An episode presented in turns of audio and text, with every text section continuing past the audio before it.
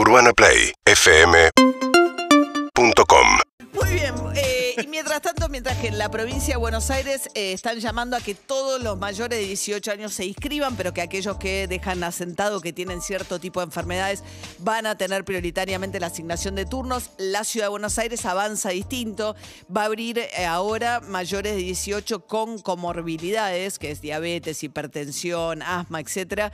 La ciudad pide algún tipo de eh, certificado de que esa persona tiene esa enfermedad. En la provincia no te piden nada, es como una declaración jurada que se basa en la honestidad intelectual de cada quien. Bueno, mientras tanto, mientras esto avanza de esta manera, también se ha modificado, se incorporó en realidad un nuevo criterio para considerar que alguien puede ser sospechoso de coronavirus, que es la rinitis, congestión nasal. Eh, la doctora Elena Ubietas, infectóloga, integra la Sociedad Argentina de Infectología. ¿Qué tal, doctora? Buen día. Hola María, ¿cómo estás? Bien, ¿todo bien? Todo bien, todo bien.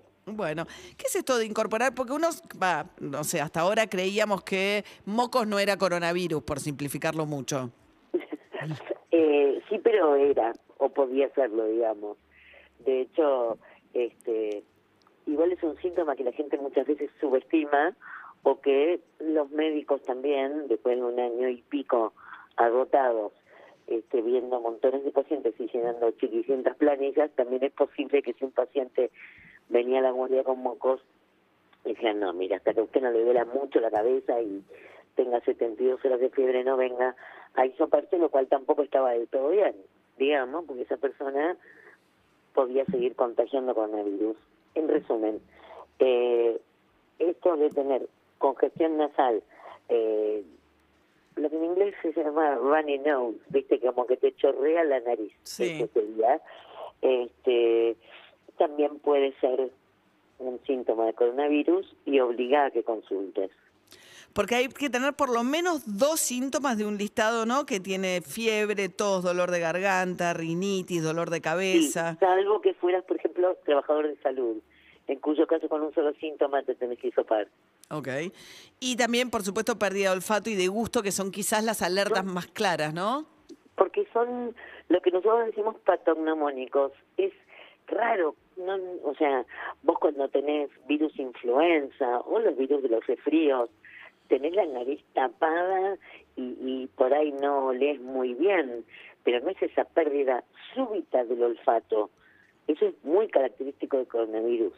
Claro. No lo vemos en otros. Y están viendo ya las gripes, porque digamos, el año pasado con la- el cierre total de circulación, digamos, me acuerdo que Carla Bisotti solía decir, si tenés fiebre, asumimos que es coronavirus, porque casi lo único que está circulando es coronavirus. Ahora ya están circulando las fiebres típicas del invierno también.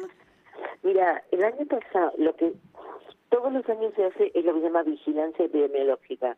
Entonces hay centros centinela que a la gente que tiene fiebre moco, por decirte, eh, se la hisopa aún para buscar virus influenza, no solamente ahora en esta época buscando coronavirus.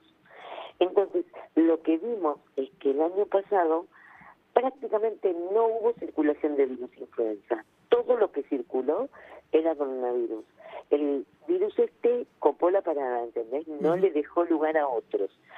Sumale a eso que al no haber habido clases, no hubo prácticamente virus incisional respiratorio, que es un virus típico de los chicos, el que da la bronquiolitis, ¿sí? Este, y no hubo circulación, no hubo circulación de virus influenza, o de- o sea, de virus gripe, ni de sincicial, con lo cual todo lo que había era, era coronavirus. ¿Y ahora Eh, cambió? Y este año todavía no tenemos este, identificados, digamos, desde los centros centinela, si hay alguna otra cosa dando vueltas.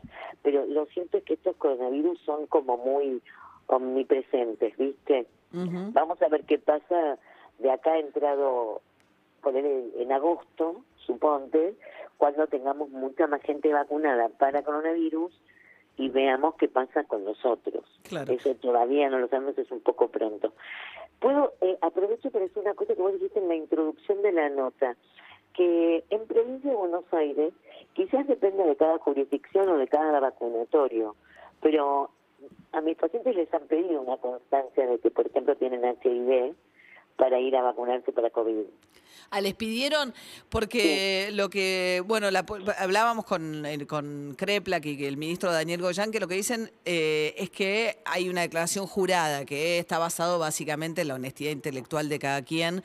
Igual, bueno, si llevan certificado, mejor. Yo conozco a alguien acá que se vacunó en la ciudad de Buenos Aires que tiene eh, diabetes y presentó el registro, donde el registro de conducir, donde queda consignado que tiene diabetes y le tomaron eso como prueba. Me parece que depende un poco de cada también, del criterio que Por eso, apliquen, que- ¿no? por eso que quise aclarártelo, Sí. porque, este, digamos, no es uno solo. Eh, montones de pacientes míos Sí. eh, les he hecho yo, de hecho, la constancia, incluso mandándoselas por WhatsApp, De para que que, tienen- al momento de, claro, de que viven con HIV o que tienen diabetes o, digamos. Perfecto.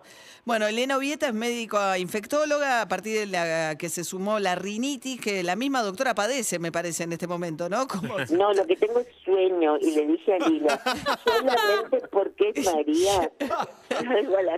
¿Sabés lo que es media hora de sueño para mí a esta altura de la Suárez? No, sí, claro, me imagino. Oro líquido. Oro líquido. Sin embargo, ¿En dónde- ¿viste? Dije, ¿Dónde Alila está trabaja, doctora? Yo trabajo en la Municipalidad de San Isidro. Ah, bueno, perfecto. Bueno, eh, matrícula 76451, la doctora Elena Ovieta. Gracias y buen día, ¿eh? Igualmente, te mando un cariño. Vaya a dormir. gracias por todo. Sí, claro. sí, sí.